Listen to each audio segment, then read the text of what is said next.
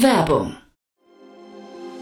Sei dabei beim HTGF Family Day am 11. und 12. Juni in der Station Berlin. Für zwei Tage voller Inspiration und Business. Tauche ein in ein einzigartiges Netzwerkerlebnis mit bis zu 1500 Teilnehmenden. Erkunde das innovative Seed- und Later-Stage-Portfolio des Hightech Gründerfonds. Lass dich vom vielseitigen Programm inspirieren und knüpfe wertvolle Kontakte. Sichere dir jetzt dein Ticket. Mehr Informationen findest du unter www.family-day-htgf f.de.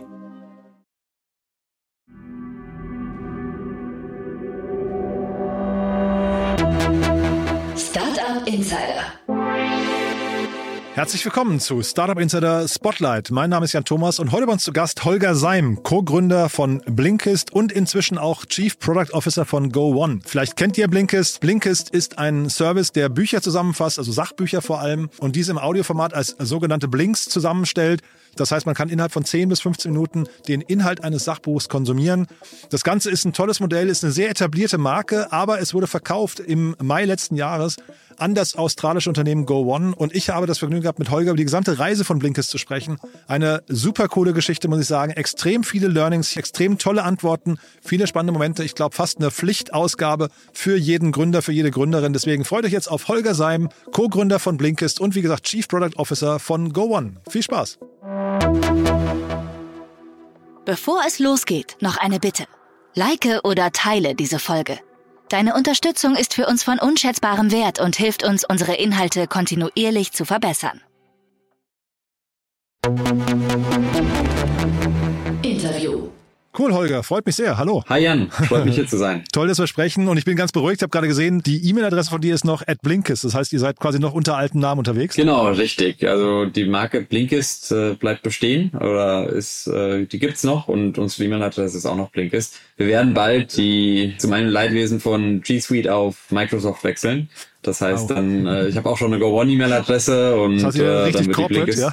sind wir richtig corporate, genau. Microsoft ist ein Investor bei GoOne und das ist am Ende günstiger. Deswegen ah. die Entscheidung. Eigentlich mag jeder Google lieber. Ja, wir sind mittendrin schon. Go One. Musst du vielleicht mal kurz erklären, wer Go One ist, weil nicht jeder weiß, was, was euch widerfahren ist, ne? Genau. Blinkist wurde vor jetzt einem knappen Jahr, im Mai letzten Jahres gekauft. Wir sind mit Go One zusammengegangen, also die Firma an Go One verkauft. Go One ist ein australisches Unternehmen, aber mit einem globalen Footprint, also auch mit Büros in Europa und den USA im Bereich äh, Learning and Development. Also die aggregieren Learning and Development Content für Firmen. Wenn ich eine Firma bin und will, dass meine Mitarbeiter, Mitarbeiterinnen sich weiterentwickeln, compliant sind, dann kann ich äh, Go One abonnieren und kriege dann die ganzen Inhalte, die ich dafür brauche, in einem Learning Management System meiner Woche. Und also ich kann mir vorstellen, ein großes Event für euch damals, können wir vielleicht auch gleich im Detail nochmal besprechen, aber mhm. ich hatte nämlich im Vorfeld jetzt nochmal so ein paar alte Artikel oder aus dem letzten Jahr gelesen, unter anderem im Mai, Mai 23 hattest du eben erzählt, Team und Marke werden weiter bestehen. Das eben deswegen sagte ich das mit der E-Mail-Adresse, cool, dass es so geblieben ja. ist. Ne? Blinkist ist ja eine sehr gut eingeführte Marke eigentlich, ne? Ja, auf jeden Fall. Und das war immer die gemeinsame Vision, dass wir das jeden Fall erstmal daran festhalten. Ich kann jetzt nicht versprechen, dass es langfristig so bleibt. Es gibt Überlegungen von uns beiden, also davon von den CEOs und auch mir oder dem, dem Blinkist-Team. Es kann auch Sinn machen, irgendwann Marken zusammenzuführen. Wir mhm. gucken uns das alles an, aber da ist kurzfristig oder auch mittelfristig noch nichts geplant. Ja, ich glaube, so eine Doppelmarkenstrategie ist immer auch, hat auch ihre Nachteile, ne? Ja, man hat, auf, auf der einen Seite ist Blinkist eine sehr, sehr starke Marke. Auf der anderen Seite können wir die, die Liebe für diese Marke eben jetzt auch gerade nicht so einfach auf Go One übertragen. Wenn wir das könnten, würden wir viel mehr B2B-Geschäft machen. Das heißt, muss zwei Marken aufrechterhalten, man hat dann unterschiedliche Designsysteme und, und, und. Also es, es kostet Geld und Aufwand und äh, Mental Load sozusagen. Und hat natürlich einige Vorteile, aber äh, es ist jetzt kein No-Brainer. Das heißt, äh, auch deswegen denken wir da sehr offen oder, oder sehr ergebnisoffen über alle möglichen Zukunftsszenarien nach. Was sind denn so die gravierendsten Unterschiede zwischen euch und GoOne? Also wenn ich euch sage Blinkist. Ja, also Blinkist ist äh, eine Consumer-Brand vor allem. Wir sind zwar in den letzten, in den vergangenen zwei Jahren vor dem Exit auch in Richtung B2B gegangen, aber wir sind die, die meiste Zeit, unsere DNA ist Consumer. Wir haben Blinkist für Learner für Consumer entwickelt und Go One ist eine B2B-Brand. Die haben kein Consumer-Produkt. Die verkaufen, äh, sind Content Aggregator für Unternehmen im, im Bereich L&D. Das ist eigentlich auch der größte, also mit der, der zentralste Unterschied. B2C versus B2B als Markt. Das macht natürlich bestimmt auch eine Company-DNA und ja, das ist so der, der, der Kernunterschied. Ach so, ich hätte jetzt gedacht, weil der andere Punkt, auf den ich eben raus wollte, ist nämlich dieses Thema Aggregation versus, äh, ihr, ihr produziert ja eigentlich selbst, ne? Ach so, stimmt, genau. Das ist äh, ja, guter, guter Punkt. Das ist ein anderer wesentlicher Unterschied. Ja, auf Ja. jeden Fall. Wir produzieren selbst. Wir sind in dem Sinne ein Publisher mit eigenem äh, Distributionskanal und Go One ist ein Content Aggregator. Und das ist auch sehr spannend. Also da können wir sehr viel voneinander lernen.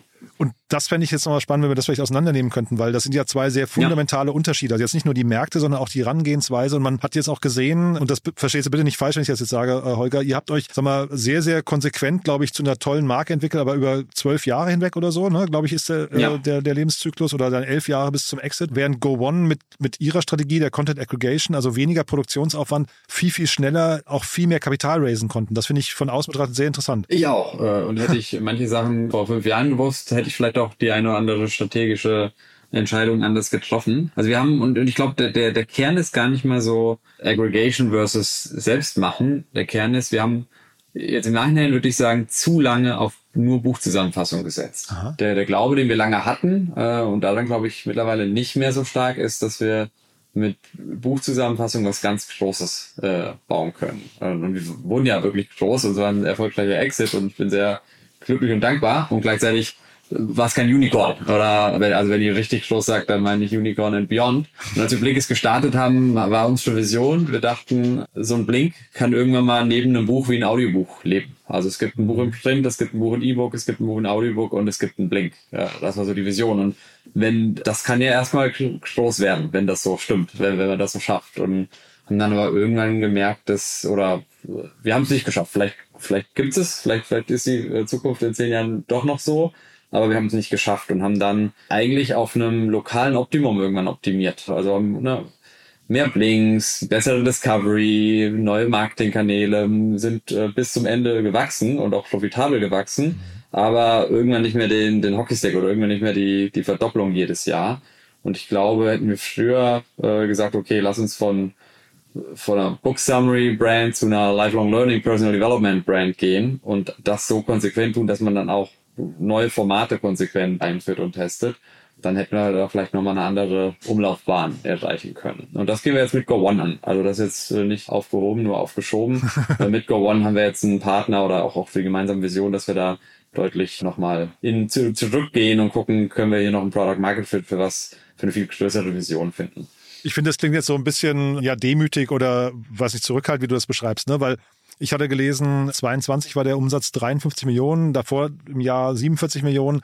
Ich finde, das ist, das ist eine stattliche Hausnummer. Ne? Ähm, Ich glaube, ihr hattet 150, 170 Mitarbeiter sogar ne, in der Größenordnung. Also ich finde, das, Genau, da ja. kann man auch stolz sein und erstmal zufrieden sein und sagen, Unicorn hin oder her, das ist erstmal, da ist was entstanden, eine, eine Brand, die, ich, wenn ich es richtig verstehe, außerhalb von Deutschland sogar größer ist als innerhalb von Deutschland, finde ich schon bemerkenswert. Ja, danke. Nee, es soll auch, es soll auch gar nicht zu demütig klingen. Also ich bin da sehr, sehr stolz drauf, sehr dankbar und ich glaube, wir haben was Großes geschafft, was uns viele nicht zugetraut hätten. Ich kann mich noch an Pitches erinnern, damals 2012, 2014 in unserer Seed-Phase, dass viele gesagt haben, ach, das will doch keiner, das skaliert nicht und ihr, ihr produziert den Content, das skaliert sowieso nicht. Und wir haben deutlich mehr geschafft, als uns viele zugetraut haben und das ist super und das ist eine ich bin auch, ich, ich treffe immer wieder Leute auf der Straße, die Blinkist kennen. Und das ist immer ein tolles Gefühl. Wir haben eine Idee gehabt 2012 und jetzt läuft man in der Weltgeschichte rum und Leute kennen die Marke und Leute lieben die Marke und finden es geil. Und wir waren, ich war vor einem knappen Jahr mit Tobi, meinem Mitgründer in Australien, waren da abends was trinken und haben da Leute kennengelernt und die kannten Blinkist und die waren Blinkist Power User und sowas ist schön, sowas ist geil. Abgefahren. Ähm, also ich will das gar nicht, will da gar nicht zu demütig klingen. Ich, ich will einfach nur sagen, ich glaube, das ist eine Stunderkrankheit. Man sieht ja immer das, was man noch hätte machen können oder wie es noch hätte größer werden können. Und so geht's mir auch. Und deswegen das war ich einfach nur, ich finde das aber nicht schlimm. Ich finde, wir sind ja noch im Game und wir können es ja, wir haben ja jetzt die Erkenntnis und wir können es ja jetzt probieren. Und wenn es äh, dann jetzt klappt, da haben wir immer noch genug Skin in the Game, um dann nochmal davon zu profitieren, sozusagen. Finde ich super. Und du hast ja eben gerade gesagt, so Learnings aus den letzten fünf Jahren, aber lass uns mal vielleicht, bevor wir darüber sprechen, mal nochmal ganz kurz in die Anfangstage gehen. Wie, wie hat das Ganze denn angefangen 2012, diese Idee? Wer hatte die denn entwickelt und wie kam es denn eigentlich dazu? Ja, das war tatsächlich so ein sehr serendipitous Process, wie man so sagt. Wir, wir waren ein Gründerteam von vier Gründern. Äh, Wir kennen uns aus der Uni. Wir haben äh, zusammen schon eine studentische Beratung in Marburg gegründet, also hatten das Thema eine Organisation gründen irgendwie schon mal durchgemacht zusammen. Das hat sehr gut funktioniert und wir haben da gemerkt, das liegt uns, das macht uns Spaß und wir wollen das doch mal auf einem größeren Scale machen und haben dann eigentlich relativ regelmäßig uns getroffen und Ideen gebrainstormt. Und Niklas und Sebastian, zwei andere Mitgründer, die dann aber im Laufe der Zeit ausgestiegen sind, die hatten irgendwann, weil sie mal sich zur Zeit getroffen hatten, eine Idee entwickelt, die hieß Weightmate. Damals waren dann Apps, also es war 2011, da, da gab es gerade die wo sechs Wunderkinder, so die Wunderlist, das war so die mhm. Zeit, äh, wo so das erste die ersten App-Startups in Berlin entstanden sind und erfolgreich waren. Und deswegen haben sich dann mehr unsere Brainstormings um Apps gedreht. Und eine Idee, die die hatten, war eine App, Arbeitszettel Waitmate, eine App, mit der du in Wartezeiten was lesen kannst, ähm, um quasi Wartezeiten sinnvoll zu füllen. Und Niklas hatte mich in Seattle besucht, war damals für die T-Mobile in Seattle, ähm, das war schon nach dem Studium hat mir die Idee vorgestellt und ich fand das die Idee spannend, habe gesagt, so irgendwas irgendwas lernen in der Wartezeit, das ist nicht tangibel genug, das ist nicht greifbar genug. Da könnte ich auch auf Wikipedia gehen. Habe mich dann erinnert, dass Sebastian zwei drei Jahre vorher immer mal Buchzusammenfassungen per E-Mail rumgeschickt hat. Der hat, der hat sehr gerne Sachbücher gelesen, hat sie für sich zusammengefasst und hat dann die Zusammenfassung, seine Notizen an Freunde geschickt per E-Mail. Und dann dachte ich so, lass uns doch wir können doch Bücher so zusammenfassen, dass wir sie quasi in einem mobilen Format anbieten, dass halt Leute in Wartezeiten das Wichtigste aus Büchern lesen können. Und das ist greifbarer, weil Bücher haben Wert. Dieses leer lernen, ich will irgendwas lernen, das ist so nicht tangibel. Aber ich will das Buch lesen, äh, das kennt jeder. Ich habe zehn Bücher am Schreibtisch und äh, auf, dem, auf dem Nachttisch und schaffe nicht, sie zu lesen. Und mhm. so haben wir diese Idee Waitmate dann in was, in Kernaussagen von Büchern weiterentwickelt und dann wurde irgendwann aus Waitmate Blinkist. Und das war dann so ein Prozess von, Niklas hat mich im November 2011 in Seattle besucht und im März 2012 haben wir entschieden, unseren Job zu kündigen, nach Berlin zu ziehen und zu gründen. Und im Juni waren wir dann alle in Berlin. Und wann war für euch klar, ich habe dann geguckt, so die erste Finanzierungsrunde, eine kleine noch damals war irgendwie schon 2012. Wann war für euch klar, dass ihr, sag mal, da auf dem richtigen Weg seid, dass, das, dass diese Idee, die ja jetzt relativ, sag mal, rückblickend total plausibel klingt, aber ich vermute, du hast gerade gesagt, äh, damals hat jeder gesagt irgendwie, oder die Reaktion war immer so, man braucht das nicht. Wann habt ihr das ja. Gefühl gehabt, dass äh, ihr seid auf dem richtigen Weg? Ende 2014 haben wir so, wenn ich zurückblicke, hatten wir Product Market Fit. Geglaubt, geglaubt, dass wir es geschafft haben, habe ich wahrscheinlich erst beim Exit. irgendwie das nie vorher glaubt, aber eigentlich kann man sagen, Ende 2014 hat es angefangen zu laufen. Wir hatten bis dahin, wir haben angefangen nur mit Text, äh, wir haben erst angefangen nur in Deutschland, also mit deutschen Inhalten.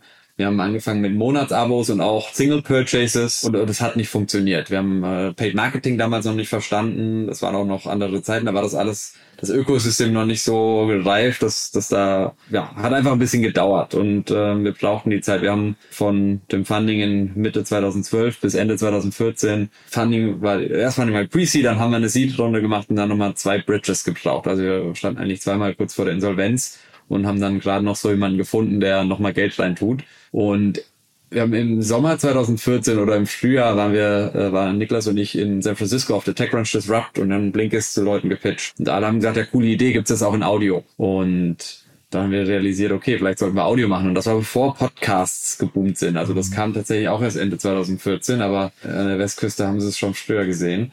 Und wir haben dann in 2014 oder wir waren damals schon dabei, äh, von Deutsch auf Englisch zu gehen. Wir haben dann gesagt, wir müssen Audio machen und haben dann auch das Subscription-Modell mehr von transaktional und monthly hin zu annually gemacht. Und, und gleichzeitig haben wir angefangen, Paid Marketing, äh, vor allem Facebook Marketing zu verstehen und, und das die Plattform integrieren, ne, dass man die Conversions trackt, dass man das anständig sehen kann, wie viel bezahle ich, wie viel verdiene ich. Also Ende 2014 kam so der perfekte Sturm zusammen aus Audio, Englisch, Annual Subscription, was den schnellen Payback für Paid gibt und Cracken von Facebook Mobile Ad Marketing. Und diese, diese Zutaten, die, die kamen dann zusammen und das war ein perfekter Sturm. Und seitdem sind wir eigentlich, dann haben wir uns verdreifacht, verdreifacht, verdoppelt, verdoppelt. Also seitdem hatten wir eine sehr schöne Wachstumsstory.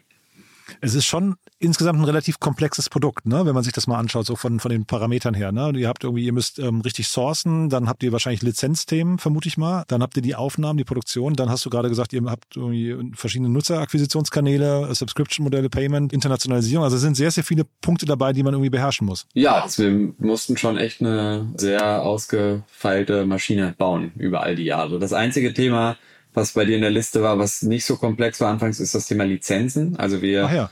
Dürfen das, was wir machen, dürfen wir machen. Das ist im Englischen ist es Fair Use. In Deutschland gibt es ein Perlentaucherurteil. Also wir verletzen keine Urheberrechte. Nichtsdestotrotz wollten, war es uns immer wichtig, äh, mit Verlagen zu arbeiten, weil wir natürlich vor allem mit den Autoren arbeiten wollen. Wir ähm, profitieren ja davon, dass Autoren sich die, äh, die tolle Bücher schreiben und, mhm. und wollten es nie an den Autoren vorbei machen. Wir sehen, dass Blinkist dazu genutzt wird, um neue Bücher zu entdecken.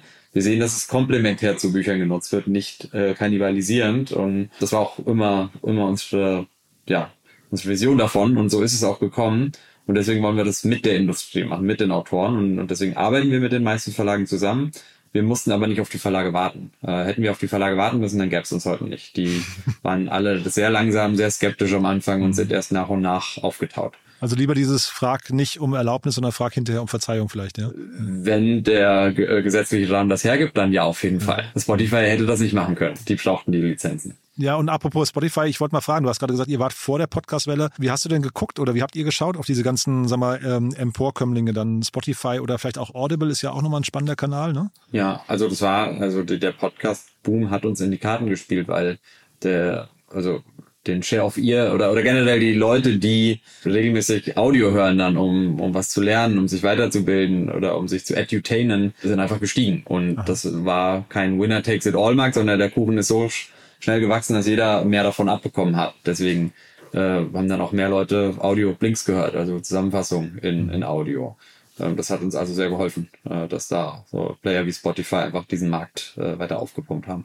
Und haben die aber trotzdem andere sagen wir, Zutaten gehabt? Weil auch die sind ja natürlich dann total abgehoben. Audible wurde, glaube ich, von Amazon gekauft irgendwann in der Zeit da. Ich weiß nicht genau, wann, ja. das, wann das Jahr war.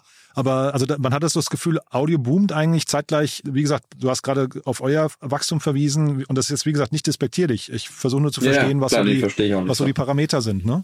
Ja, also das Audio boomt haben wir dann sehr schnell. Also wir waren tatsächlich mit die ersten, die das gemerkt haben. Wir waren also der der Podcast Boom. Man sagt oft so Ende 2014 hat Stitcher einen neuen Podcast gelauncht. Also das war so der, da gab's so, ich habe vergessen welcher es war, aber da, da gab's so den, den einen Podcast, der dann diesen Trend in Bewegung gesetzt hat. Und, mhm. und wir sind Ende 2014 gelauncht. Das heißt, wir waren eigentlich sehr, sehr früh im Audio-Game und haben gemerkt, das funktioniert, die Leute engagen. Was wir nicht dann strategisch nicht gemacht haben oder nicht erkannt haben oder wir waren, da komme ich wieder zu dem, was ich vorher gesagt habe, wir waren sehr lange sehr spitz auf Büchern, haben gesagt, das, mhm. das ist unser Beachhead und wir müssen uns tut der Fokus gut. Äh, das ist eine klare Value Proposition, die Kunden verstehen es. Wir können, wir wachsen immer noch sehr gut, also jetzt nicht verwässern, also nicht sagen, Audio funktioniert, also machen wir jetzt auch Podcasts auf Blinkist oder so. Und das hat uns, hat uns lange gut getan, bis es uns vielleicht irgendwann nicht mehr gut getan hat. Im Hindsight könnte man sagen, hätte da mal 2015, 2016 auch Podcasts mit auf die Plattform gemacht, dann wäre es vielleicht anders gekommen, vielleicht aber auch in die andere Richtung. Ne? Dann hätte der Defokus vielleicht auch dazu geführt, das nicht so geklappt hat. Podcast, das ist zwar ein sehr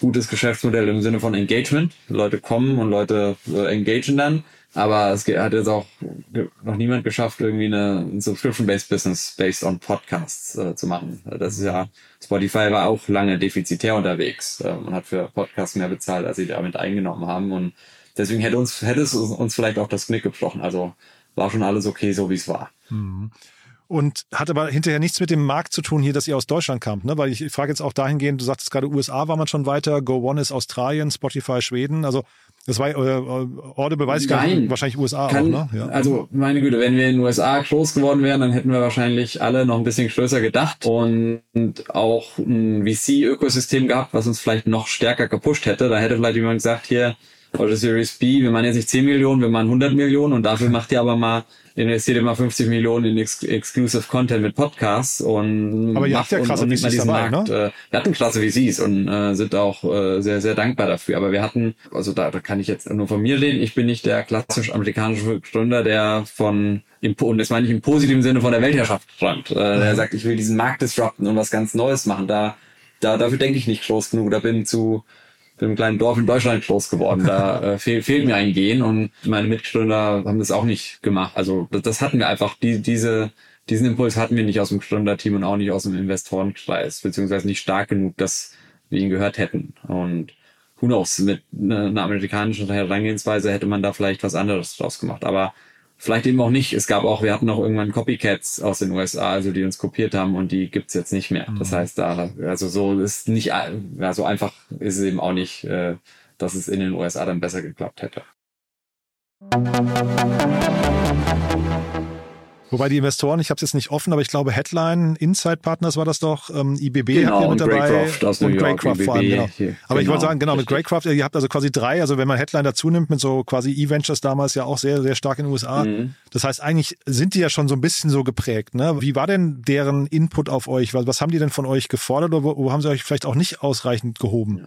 Also die haben wie viele Investoren immer uns strategisch gechallenged, sehr viele Türen geöffnet, Greycroft sehr viel zu Verlagen in New York, zu anderen Gründern aus der Welt, um da gemeinsam zu lernen. Insbesondere Inside hat auch ein sehr starkes On-Site-Team, die haben also ganz viele Teams, die für Marketing, für Sales, für People, für, für Finance kann man eigentlich immer sehr, sehr viele Thinking-Partner sich holen. Also wir haben uns mit Expertise aus ihrem Netzwerk und aus ihrer eigenen Firma sehr geholfen, haben uns äh, strategisches Sparring gegeben, haben aber nicht, und das ist kein Vorwurf, das ist einfach nur, also die haben jetzt auch nicht uns genug gechallenged, dass wir sagen, lass mal einen Schritt rauszoomen und lass mal früher B2B machen oder lass mal früher über Book Summaries hinausdenken Äh, und dann aber auch nicht nicht so vorsichtig da reingehen, sondern da wirklich mit einem mit richtig Impf reingehen. Das haben die auch nicht gesehen, dass man irgendwann sich selbst ein bisschen neu erfinden muss, um die nächste S-Kurve zu nehmen.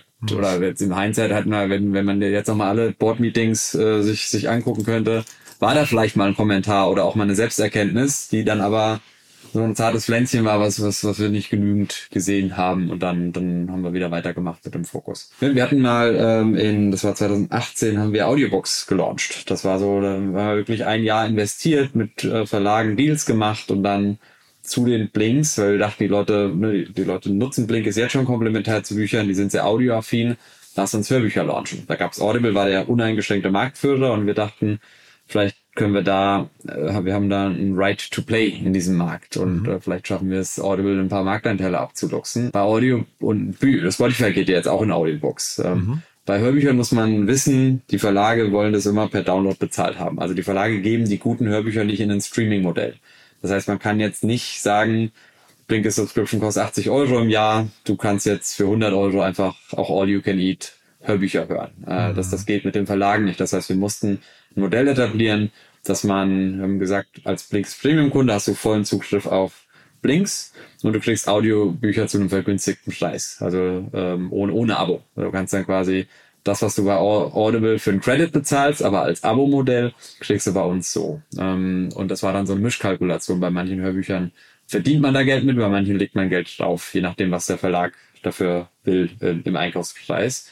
Und das haben wir versucht zu etablieren, äh, mit dem Ziel, dann wirklich mal über Buchzusammenfassungen hinauszugehen. Und das hat nicht geklappt. Diese Kombination aus Abo-Modell und dann noch was Transaktionalem haben die Nutzer nicht akzeptiert, äh, zum einen. Also da gab es viele so, warum, ich habe doch hier ein Abo, warum soll ich jetzt noch für was bezahlen? Das, das war irgendwie nicht in den Köpfen der Nutzer, die haben das nicht verstanden, warum das so ist. Und wir haben auch kein neues Problem, kein Problem besser gelöst. Äh, Audible hat das äh, Problem, ich möchte gerne Hörbücher hören, gut gelöst. Und da hat jetzt niemand drauf gewartet, dass jetzt Blinkist auch noch Hörbücher macht. Oder wir haben es falsch executed, who knows. Ähm, aber auf jeden Fall haben wir es nicht gut genug und schnell genug hinbekommen und dann gesagt, dann äh, gehen wir jetzt auf eine neue Wette. Das heißt, Audiobooks habt ihr dann quasi wieder geschlossen oder existiert noch? Genau, mittlerweile gibt ja? es nicht mehr. Also wir haben es irgendwann, wir haben es erstmal laufen, also es war dann in der App und hat auch nicht wehgetan, aber es war dann so keine Growth-Kurve. Ein paar haben es genutzt und äh, ein bisschen was damit verdient, aber nicht so gesagt haben jetzt, das, das wird die, das wird die nächste, die, der nächste Hockeystick. Und dann, dann haben wir unseren Fokus auf was anderes gelegt. Wie guckst du denn generell auf Audio in der Zukunft? Also vielleicht auch vor dem Hintergrund, wen wir jetzt noch nicht thematisiert haben, ist ja TikTok. Also ich, mein Gefühl ist, dass eben sowas wie, wie das, was ihr macht, eigentlich durchaus auch von TikTok in die Zange genommen wird, oder? Ja, also ja, jein. Also was wir machen, wenn man sagt, wir machen Edutainment, wir helfen dir, dass du in, in einer kurzen Zeit was lernen kannst. Wir helfen dir, ein Learning Habit äh, zu etablieren. TikTok macht Teile davon. Am Ende macht TikTok vor allem Entertainment. Und manche, na, je nachdem, was wie dein, wie dein Feed ist, lernst du dann auch was, in Booktalk oder also, aber da geht's vor allem erstmal, der Ziel ist, Engagement äh, zu treiben und da ist auch einfach viel, also in Anführungszeichen verschwendete Zeit dabei, wo du irgendwie irgendwas guckst. Und trotzdem ist natürlich die Zeit begrenzt, ne? darf man nicht vergessen. Die Zeit der Nutzer Richtig, hinterher, genau. was sie bei TikTok äh, Ja. äh, ver verbringen, verbringen sie nicht bei euch vielleicht, ne? Unsere Wettbewerber sind die alle anderen Sachen, die du auch auf deinem Mobile Mobilphone nutzt, ob es jetzt TikTok ist oder Instagram oder ein Podcast. Also we compete for Share of Ear und Share of Eye. Oh, ich glaube, also dass das der Audiofokus hat uns lange geholfen, weil im Audiospace hast du einfach der Ozean ist blauer, also nicht so rot. Wenn du wenn du wenn du nur hören kannst, dann fällt halt schon mal ein Facebook, ein Instagram und äh, was auch immer, ganz viele News-Seiten raus. Äh, und dann bist du, dann ist nur noch Spotify und Audible und Podcast da und dann eben Blink ist. Das heißt, da, da hat, war der Wettbewerb nicht so stark und das hat uns geholfen. Es hilft uns immer noch. Es fällt uns einfacher, Leute zu engagieren mit Hören anstatt mit Lesen, weil sie einfach wenn sie lesen können, mehr Alternativen haben. Ja, ich glaube, dass das wird so bleiben. Wir haben immer, also weil du ja die, gefragt hast nach der Zukunft von Audio, wir haben immer Momente, in denen unsere Eyes busy sind. So, fahren, commuten, irgendwo laufen und nichts lesen können. Mhm. Und da wollen wir uns entweder unterhalten lassen oder was lernen oder irgendwas dazwischen, Edutainment. Mhm. Und das ist auf jeden Fall was, auf was wir auch in Zukunft setzen werden. Gibt es denn auf der Reise jetzt, die ihr da gegangen seid, gibt es da andere Learnings, die wir nochmal äh, uns anschauen könnten? Also du hast ja gerade gesagt, es gab ein paar strategische Fehlentscheidungen, die ihr getroffen habt, oder, oder zumindest Dinge, die du heute anders entscheiden würdest, rück, rückblicken? Die wir ausgelassen oder haben, ausgelassen also Entscheidungen, die wir nicht getroffen ja. haben, sozusagen. Äh, das kann man. Und fehlen, wie gesagt, man weiß ja nie, äh, ist ja immer im, im Rückblick, denkt denk man immer, wenn das so, wenn wir das damals so gemacht, dann wären wir jetzt hier, aber man weiß ja nie, wie es gekommen wäre. Vielleicht ja. war es auch alles genau richtig so. Aber ja, wir hätten im Rückblick ein paar Dinge mutiger und früher äh, testen sollen. Das auf jeden Fall. Das sage ich jetzt mittlerweile. Ich hatte gestern mit einer Stünderin, die in der Seed Stage ist, einen Call, der ein bisschen Austausch und wollte ein paar Tipps haben. Und wir haben über Retention-Kurven gesprochen, wie ihre Retention ist. Und was ich gelernt habe über die letzten zwölf Jahre bei Blinkist, aber auch bei ganz vielen anderen Startups, dass so Retention-Kurven, also Retention-Kurven heißt, wie sind meine Nutzer über die längere Zeit engaged? Wenn heute jemand ein Blinkist-Abo kauft oder wenn heute 100 Leute ein Blinkist-Abo kaufen, wie viel Prozent davon nutzen es noch in Monat zwei, in Monat sechs, in Monat zwölf? So. Und die Kurven gehen bei allen, egal ob es Duolingo ist, Audible oder Blinkist, die gehen bei allen runter. Und die, die, der Unterschied zwischen Good and Great Companies ist, wie steil sie runtergehen oder, oder, oder, um, ab wann sie abflachen, sozusagen. Also Duolingo geht weniger steil runter und flacht eher ab als Blinkist zum Beispiel. Und was ich aber gelernt habe, ist, dass so Retention-Kurven sehr, sehr, sehr schwer zu bewegen sind. Also jedes Geschäftsmodell hat so eine Gravity. Und da kannst du jetzt eine bessere Discovery machen, ein bisschen Gamification, ein bisschen, also deine UX äh, ändern und dann kannst du auch ein bisschen bewegen, aber so der, der, der Kernstate von deiner Retention-Kurve ist eigentlich der Kern-Value-Proposition versteckt oder, oder, oder festgelegt. Das ist so eine Gravity und mhm. äh, es kommt dann immer darauf an, welchen Space du in einem, in, in einem Kopf von einem Kunden hast oder einer Kundin. Und wenn du halt den Space hast, äh, Book Summaries finde ich immer mal spannend, äh, wenn ich mal ein Buch lesen will. ist halt ein anderer Space als das ist eine App, die ich aufmache, wenn ich warte, um einfach Zeit totzuschlagen in a meaningful way. Äh, also jetzt nur um, um bei dem, so ein Beispiel zu bleiben. Und mit der Erkenntnis, wenn man das einmal verstanden hat, dass da so eine starke Gravity ist, muss man eigentlich viel größere Wetten machen, um das zu bewegen. Und, und wir haben, ich glaube, ich sehe es bei ganz vielen Startups und das war bei uns auch lange Zeit so, wir haben so an lokalen Optima optimiert. Äh, also versucht, versucht die Experience ein bisschen besser zu machen und oder auch ein bisschen viel besser zu machen, aber dann zu hoffen, dass dann sich ganz magisch was richtig viel bewegt. Und das ist meine Erkenntnis, dass das nicht so ist, dass man oft viel größer denken muss und, und in die gucken muss, was kann ich verändern ähm, an dem an der App, an dem Geschäftsmodell, an der Value Proposition, um mhm. einen anderen Space in den Kopf äh, der Kunden und Kundinnen äh, zu besetzen. Weil eigentlich, das, wenn ich dir Sinn macht, aber, ja, ja, wenn ich, aber wenn ich ja. dir richtig folge, heißt es ja eigentlich diese Gravity, wenn ich sie nicht richtig beeinflussen kann, außer durch größere Wetten, dann ist das ja eigentlich ansonsten auch ein Frühindikator dafür, ob ich überhaupt auf dem richtigen Pferd sitze, oder? Genau, glaube ich schon. Und es gibt auch Companies, es gibt so Copycat-Companies, so App-Building-Companies, die machen, die kopieren einfach Konzepte, die gut funktionieren. Wir wurden auch kopiert äh, von einem ukrainischen Startup und die sind einfach super gut im Performance-Marketing. Die kopieren ein Produkt, was gut ist und dann stellen die das dahin und dann werfen die da einfach Performance-Marketing drauf und machen Growth-Tactics. Sie entwickeln das Produkt nicht weiter. Also die sagen, die, das hat jetzt die Gravity, das hat diese Unit Economics und unsere Marge ist jetzt einfach da möglichst guten Growth Loop mit Paid Acquisition und äh, viel E-Mails und so draufzusetzen. Und, äh, und dann, dann machen wir das, äh, bis es nicht mehr funktioniert und dann gehen wir zum nächsten Produkt. Das gibt's und das kann eine, kann eine smarte Strategie sein, um gute, gut wachsende äh, Company mit viel EBITDA zu haben. Ist natürlich nicht der Ansatz so von so Product, äh, wenn so, also wir hatten oder wir haben immer noch äh, eine Vision, wir wollen Menschen ermöglichen, ein Habit äh, zu lebenslangen Lernen zu entwickeln. Und das ist, am Ende kriegen wir das nur gecrackt durch Product äh, und durch, äh, durch alles drumherum. Und das ist teilweise humiliating. Teilweise probierst du was für ein Jahr und du bewegst eigentlich nichts. Und denkst dann, was haben wir eigentlich gemacht das letzte Jahr? Hätten wir auch nichts machen können. Und gleichzeitig ist es aber nötig, äh, um halt irgendwann diesen Breakthrough zu finden. Vielleicht findest du nie und wenn du findest, ist es aber richtig geil. Und das war damals auch so, damals kann man sagen von Mitte 2012 bis Ende 2014 war es sehr humiliating und auf einmal hat's geklickt. Und dann dann ging's ab. Und das ist, das macht Spaß. Das ist schön und bin da resilient genug, äh, um auch mal ein Jahr warten zu können. Ich hatte den Stefan Peukert hier mal zu Gast von Masterplan. Vielleicht kennst du den auch. Ja, ne? cool. und, ähm, ja den kenne ich gut. Guter äh, Freund. Äh, Ja, und ich meine, der hat ja auch gesagt, er möchte im Prinzip so eine Art Netflix fürs Lernen machen und ähm, auch so ein bisschen die Frage natürlich hinterher, ähm, wann realisiert man denn, dass man vielleicht sich zwar, sagen wir, generell auf dem richtigen Weg befindet, aber vielleicht in Details dann trotzdem entweder zu spitz ist oder zu breit oder wie auch immer, ne? Aber es könnte ja auch sein, dass man sagt, nicht alles ist für Audio oder nicht alles ist für Video immer geeignet. Also möglicherweise muss es Ja. eigentlich eine Kombination aus verschiedenen Kanälen sein, ne? Ja, genau. Ja, und auf die Frage, wann realisiert man das? Äh, Immer zu spät. Ohne mal im, äh, im Rückblick. Äh, ist ja immer logisch. Und man weiß es ja auch nie, ob es anders, anders gekommen wäre.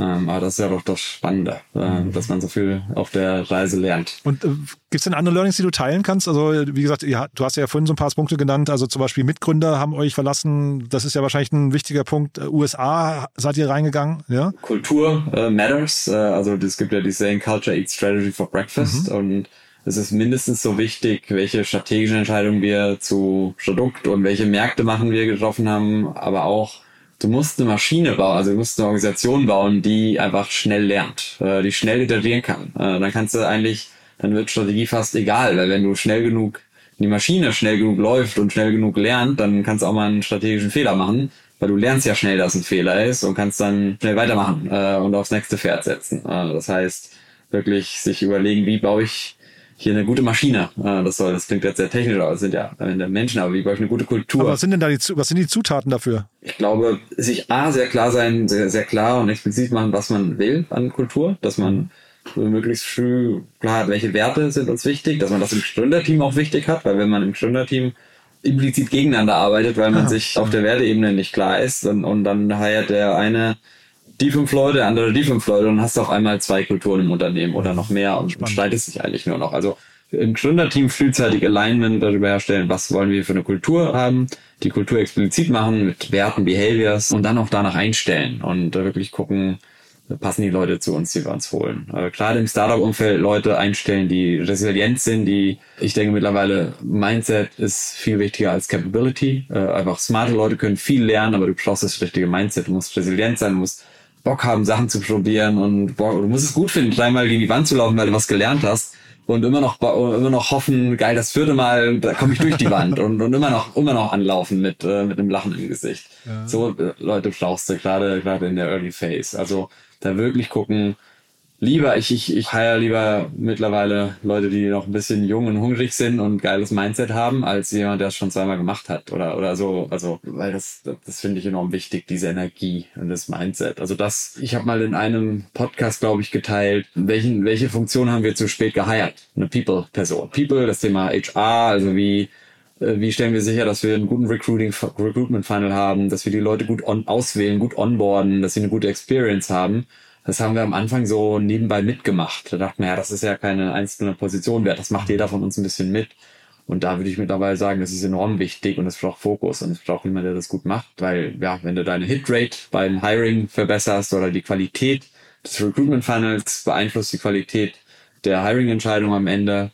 Weil wenn du zehn mittelgute Leute siehst, dann ist die Person, die vielleicht bei 80 Prozent ist, wirkt auf einmal richtig wie ein Unicorn, weil du nur 50 Prozent gesehen hast. Aber wenn du ganz, ganz viele 100 Prozent Leute siehst, dann wirkt halt nur die- die 120 Personen wie ein Unicorn. Und dann heierst du die 120 und nicht die 80. Und es fühlt sich aber beides an wie eine 120, aber das eine ist in Wirklichkeit 80 und das andere ist tatsächlich 120, nur weil die, die, die Average Quality des Recruitment, des Funnels besser war, ähm, unterschiedlich war. Ich weiß nicht, ob das Sinn macht, aber da, das ist, das finde ich enorm wichtig. Also das ist ein Learning äh, auf Kultur, auf People, da, da wirklich jemanden einstellen, der das gut macht und, und, und dem Fokus geben kann. Aber wenn ich kurz reingehen Und, darf, woran ja. weißt du denn, ob die Person, vor, die vor dir sitzt, 80 Prozent hat oder 100 Prozent hat? Also gibt's denn da Das weiß ich eben nicht. Nee, das ich habe verstanden, ich, dass immer noch nicht rausgefunden nach zwölf okay, Jahren. Okay, okay, ich dachte, du hättest ja vielleicht so ein paar Killerfragen oder so, ne? Nee, ja, ich habe natürlich ein paar Fragen, bin da ein bisschen besser geworden, aber ich bin, glaube ich, es gibt Leute, die besser heiern können als ich. Ich muss es häufig sehen dann. Ich sehe es dann ziemlich schnell ähm, und dann muss man halt sich in der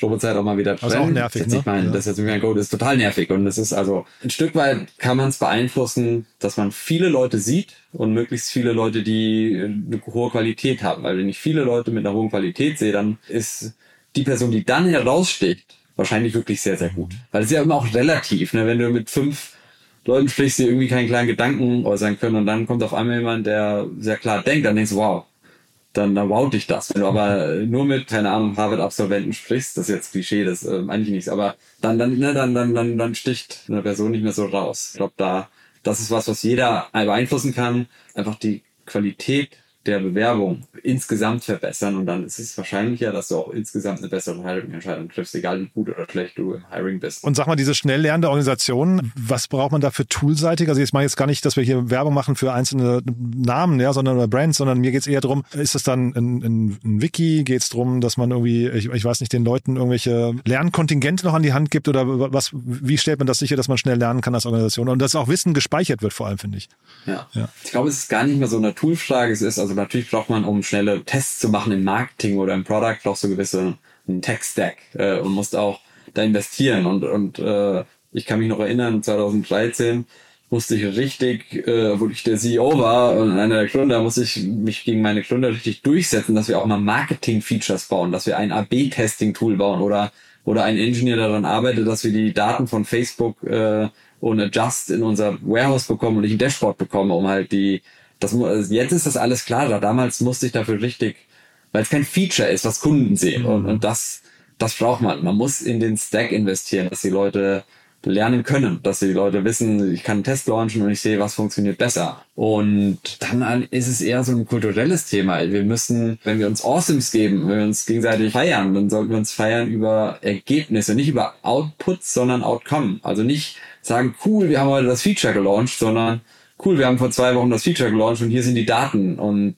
es war erfolgreich oder es war nicht erfolgreich, aber das haben wir gelernt. Also so eine Kultur immer dokumentiert, das, was du lernst. Ob es jetzt in einem Google Doc ist, ob es in einem Confluence ist oder in einem Wiki, ist eigentlich egal. Es muss klar dokumentiert sein und, und Outcome und Learning Focused äh, dokumentiert sein. Und dann kannst du es über viele Kanäle teilen. Und dann, dann lernen alle äh, mit, wenn, wenn sie es lesen. Und, und wenn man selbst schreibt, wird man auch gezwungen, was war eigentlich meine Hypothese? Äh, und habe ich jetzt, was habe ich jetzt eigentlich gelernt? Ist die Hypothese verifiziert oder falsifiziert? Und, und es gibt viel zu viele und auch bei uns immer noch. Also das ist jetzt immer, man erzählt ja immer, wie es perfekt sein sollte und wie man es haben will, aber in Wirklichkeit ist es natürlich nie so. Viel zu viel Busy Work. Äh, wo du fragst, wenn, wenn du jetzt morgen äh, zu zehn Leuten gehst und fragst, woran arbeitest du und warum arbeitest du da gerade dran? Was ist die Hypothese dahinter? Was willst du lernen?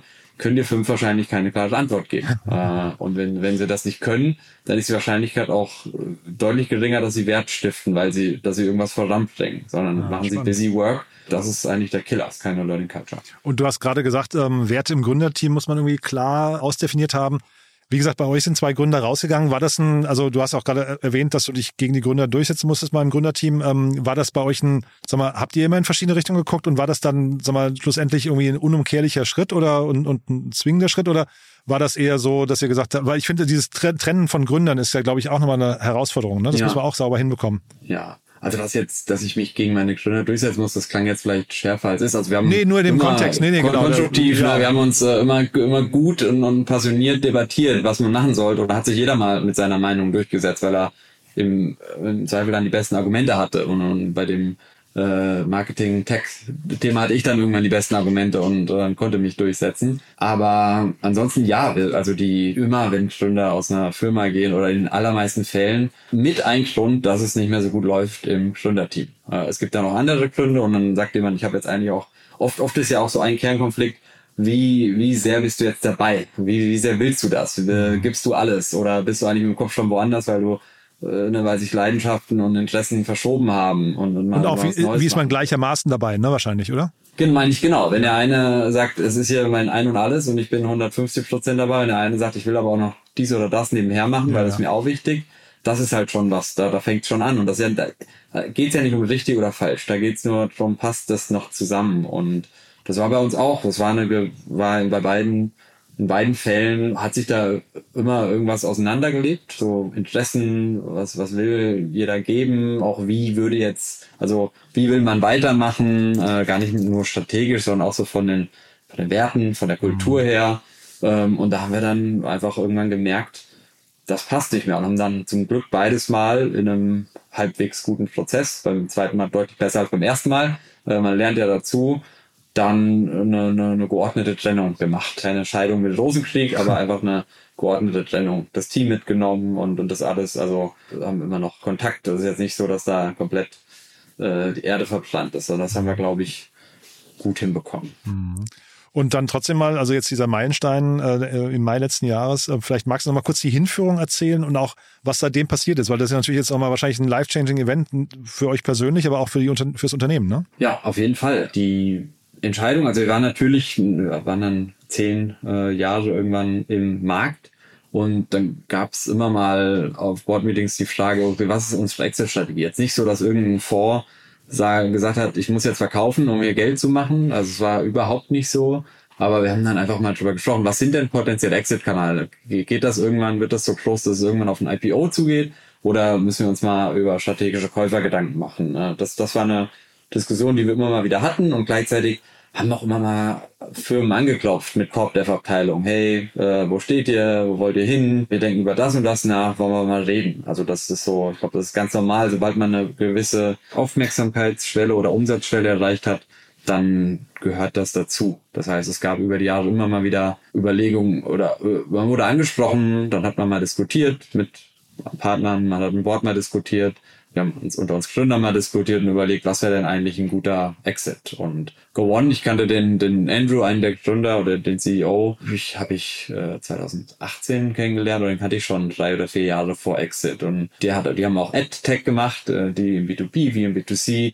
Und wir haben so einmal im Quartal telefoniert und Gedanken ausgetauscht äh, und voneinander gelernt und Irgendwann haben wir auch ein paar unserer Links bei denen mit in diesen Aggregator-Modell gemacht, weil es uns also hat ein bisschen Revenue gebracht und Exposure im B2B-Segment, wo wir noch keine Exposure hatten. Und dann haben wir immer mal so jokingly gesagt, hey, wenn äh, die wollten mehr Inhalte, wir wollten, dass sie uns in, B2, in, in B2B-Markt resellen sozusagen. Mhm. Und beides hat aber als als getrennte Companies strategisch keinen Sinn gemacht. Und dann haben wir immer mal gesagt, hey, wenn wir zusammen wären, dann würde das ja auf einmal strategisch Sinn machen und dann hätten wir richtig viele Synergien. Und das haben wir, glaube ich, über so ein Jahr, zwei, dreimal gesagt. Und dann im Sommer 2000, also ja, vom Exit, was war das jetzt? jetzt Sommer 2022, der Go One nochmal einen guten Schluck aus der Pulle genommen, also nochmal gut Geld geraced und dann waren wir wieder in so einer Diskussion und ich habe gesagt, lass uns das doch mal, also ich meine, wir können, bevor wir das jetzt immer sagen, wir können es ja auch mal explorieren, wir können es ja mal treffen. Äh, wir haben uns davor immer nur gezoomt, wir können uns ja mal treffen und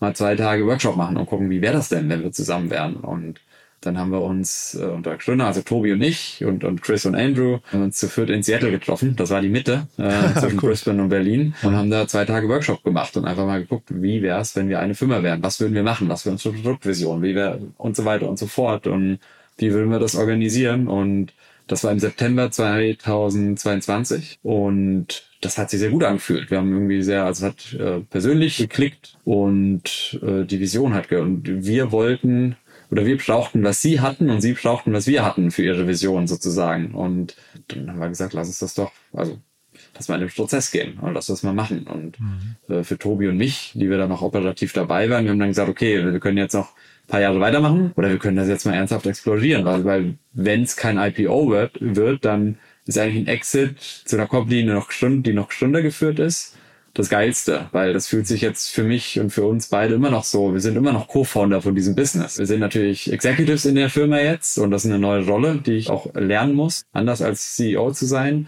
Aber ich bin auch noch Mitgründer und wir haben auch noch mit den Andrew und Chris als Co-CEOs, die sind jetzt auf der einen Seite meine Chefs, auf der anderen Seite haben wir auch immer wieder Dinners oder Treffen, wo wir eher von Gründer zu Gründer sprechen und gemeinsam auf das Business gucken und sagen, was machen wir jetzt hier mit und wie machen wir das und das und das fühlt sich gut an. Also ich habe jetzt ja das Gefühl, dass äh, unser Ziel ist irgendwann, äh, oder wenn es gut läuft, machen wir irgendwann ein IPO an den Nasdaq und ich kann jetzt eigentlich von null 2012 vielleicht bis an die Nasdaq äh, in einem als Gründer, nicht dann als CEO von Anfang bis Ende, aber als äh, Gründer, Mitgründer der Firma äh, die Reise machen und das ist ein enormes Privileg und da lerne ich viel. Und genau, das war so das Rational. Also am Ende hat es strategisch Sinn gemacht, es hat sich kulturell gut angefühlt, es war so bevor wir jetzt eine börsengelistete US-Firma verkaufen, wo man dann ein kleines Rad in der Maschine ist, gehen wir mit Go One zusammen und, und haben, sind, sitzen mit am Tisch und haben deutlich größeren Impact. Und das ist bisher aufgegangen. Mit allen, natürlich ist auch so ein Post-Merger-Integrationsprozess anstrengend, den habe ich unterschätzt. Also Ja. ist nicht alles äh, Friede, Freude, Eierkuchen, aber in den groben Zügen ist es ist das bisher aufgegangen, was wir uns erhofft haben. Und die Konditionen, also apropos erhofft, ich, ich weiß, es wurde nicht genau kommuniziert, es wurde irgendwie so von, äh, naja, äh, kannst ja selbst kommunizieren, was, was kommuniziert, äh, kommuniziert wurde, aber ähm, es ist, wenn ich es richtig rausgelesen habe, auch ein Teil Equity. Ne? Ähm, war, habt ihr euch schnell geeinigt und ist dieses Equity, also ich hatte hier zum Beispiel Jan Depen mal von Zeitgold, die hatten an Deal verkauft oder ich weiß zum Beispiel, Pip Klöckner hat im Podcast mal so ein bisschen zähneknirschend gesagt, dass seine Gorilla-Anteile jetzt irgendwie in Getir-Anteile gewandelt wurden. Das kann ja auch so ein Risiko sein. Also wie, wie, wie guckst du da drauf? Genau, also erstmal so Deal, ganz, ganz Specifics sage ich auch jetzt immer noch nicht, einfach weil wir uns damals mit Go One geeinigt haben, dass wir da nicht ins Detail gehen. Das war Teil Cash, Teil Equity, war ein, ein gemischter Deal. Die Equity ist allerdings gut abgesichert durch Preference Stacks und so. Das heißt, es kann immer sein, dass die, die Firma, also wir kombinieren das pleite gehen und dann ist das nichts mehr wert. Oder, oder dann ist ein Notverkauf und dann ist es nicht mehr das wert, was es nominal wert ist. Das, das ist, äh, ist unwahrscheinlich. Äh, dafür, ne, für, wenn ich jetzt mir unsere P&L angucke und ähm, den Markt, ähm, dass wir da immer noch am Anfang stehen. Aber kann passieren. Das heißt, die, die Rechnung wird am Ende gemacht. Am Ende kann man, äh, also wir, wir haben alle jetzt gut genug verdient, dass wir glücklich sind und ein ruhiges Leben führen könnten ähm, und auch Investoren sind happy. Okay, und cool. gleichzeitig kommt, ist noch mal äh, kommt der kommt ein großer Kicker erst noch. Und wie groß der wird oder klein das das wird die Zukunft zeigen. Aber wenn nichts mehr käme kann ich auch noch ruhig schlafen und, und, und wäre ein dankbarer Mensch. Weil ich, was ich auch erkannt habe, es war natürlich life-changing, äh, ich kann mich jetzt finanziell unabhängig nennen, aber was ich auch gemerkt habe, eigentlich ändert sich nichts. Ich habe immer noch, äh, also, also, also, das, und das soll jetzt gar nicht, natürlich ändert sich ein bisschen was und ich bin enorm privilegiert und ich bin dafür sehr dankbar und ich kann jetzt meiner Familie, wir können uns jetzt, wir haben uns jetzt Immobilie gekauft. Wir haben bisher in einer Wohnung gewohnt und jetzt kann ich, können wir uns ein Häuschen leisten und da können meine Kinder zur Schule gehen und haben einen Garten und das ist schön, das gibt mir was. Der, der Junge vom Dorf in mir ist glücklich. Aber das war's dann auch. Ansonsten stehe ich morgens auf, Kinder machen mich zu früh wach. Ich bin immer noch, habe immer noch zu viel Arbeit oder zu viel Stress, äh, weil ich mich da aber auch nicht gut abgrenzen kann, äh, egal ob ich viel oder wenig äh, Geld auf dem Konto habe, das, das bin ich. Das ist mein, ich, ich habe halt Bock zu arbeiten oder ich bin dann auch mit Haut und Haaren dabei und das ist manchmal gut und manchmal manchmal stressig. Und das ist alles gleich geblieben. Und äh, ich, ich glaube von daher ist es am Ende auch egal, also egal in Anführungszeichen, was da jetzt an den Shares äh, wie viel die am Ende wert sind, wenn sie mal ver, äh, versilbert werden. Ja, aber klingt auch Ähm, mega weil's- cool, muss ich auf sagen. mein Leben oder auf meine Glücklichkeit, Glück auf mein, ja, da- am Ende wenig Einfluss hat langfristig. Sind gesund und das ist wichtig. Ja. Ich dachte, du sagst es gerade was. Ich hatte den Christian Kroll mal im Interview, der hat dann, also von Ecosia, ne, und der hat dann so schön gesagt, nach der Finanzierungsrunde, nach der ersten, da hat er sich richtig was gegönnt, da hat er sich eine neue Bratpfanne gekauft. Ja, ich dachte, du sagst jetzt auch Ja. sowas, ja. Ne, also, Nee, gar nicht, aber ich habe tatsächlich meine, ich habe mir, also meine Frau sagt immer, was kaufst du dir denn? Und ich habe mir nichts, ich brauch, hatte jetzt nicht dieses eine Symbol. Wir haben uns ein Haus gekauft, das ist ja, groß, das ist Ja, ja, mega. aber das ist jetzt nicht so dieses Statussymbol, ich habe jetzt keine Uhr oder nichts, aber ich wollte immer so, ich, ich hatte so das Gefühl, ich will irgendwann mal ankommen. Und für mich ist Ankommen irgendwo, ich habe ein Haus, das gehört mir und da, da werden meine Kinder drin groß. Und vielleicht ziehen wir dann doch nochmal um, das weiß ja niemand, aber das ist jetzt so vom Gefühl her. Und das müssen wir noch drin, also wir wohnen da noch nicht drin, aber das ist so, das ist jetzt unseres. Und da, da, da wachsen meine Kinder auf. Und das ist für mich, war für mich wichtig und das habe ich mir gegönnt oder konnten wir uns jetzt gönnen. Ja. ich finde, das ist ein toller Schlussakkord, Holger. Es gibt noch un unendlich viele Fragen, die ich hier stehen habe, aber ich würde sagen, mit Blick auf die Zeit, wir machen vielleicht lieber irgendwann nochmal ein Part zwei, ja, bevor wir jetzt. Gerne, ja, ne? wenn wir dann die, die Glocke an der Nasdaq läuten. Mega äh, cool, dann- ja. Also, aber ich finde auch das Thema, du hast ja gerade so im Ne- Nebensatz erwähnt, Po- Post-Merger Integration, super spannender Prozess, glaube ich, auch viele Ja. Learnings wahrscheinlich. Wir haben gar nicht gesprochen über KI. Hab ich auch noch eine ganze Reihe an Fragen stellen, was das für euch äh, Fragen stehen. Aber ich würde sagen, Ja. das vertagen wir dann bis zum nächsten Mal. Gerne noch mal ein paar zwei. Ja. Super. Perfekt. Holger, Danke hat dir, großen Jan. Spaß gemacht. Bis zum nächsten Mal, ne? Ciao, ciao. Ciao. Hi, hier ist Kira vom Content Team. Hast du spannende und aktuelle Neuigkeiten, die du mit uns und der Startup-Szene teilen möchtest? Dann reiche deine Pressemeldung ganz einfach bei uns ein. Wir überprüfen nicht nur jede eingereichte Meldung darauf, ob sie für unseren Content relevant ist, sondern laden sie auch auf unsere Plattform hoch, sodass sie für die ganze Startup-Welt zugänglich wird. Unter www.startupinsider.de slash Pressemeldungen kannst du deine Pressemeldung hochladen und sogar mit deinem Startup-Profil verknüpfen. Dort findest du auch noch weitere Informationen dazu. Wir freuen uns auf deine Beiträge.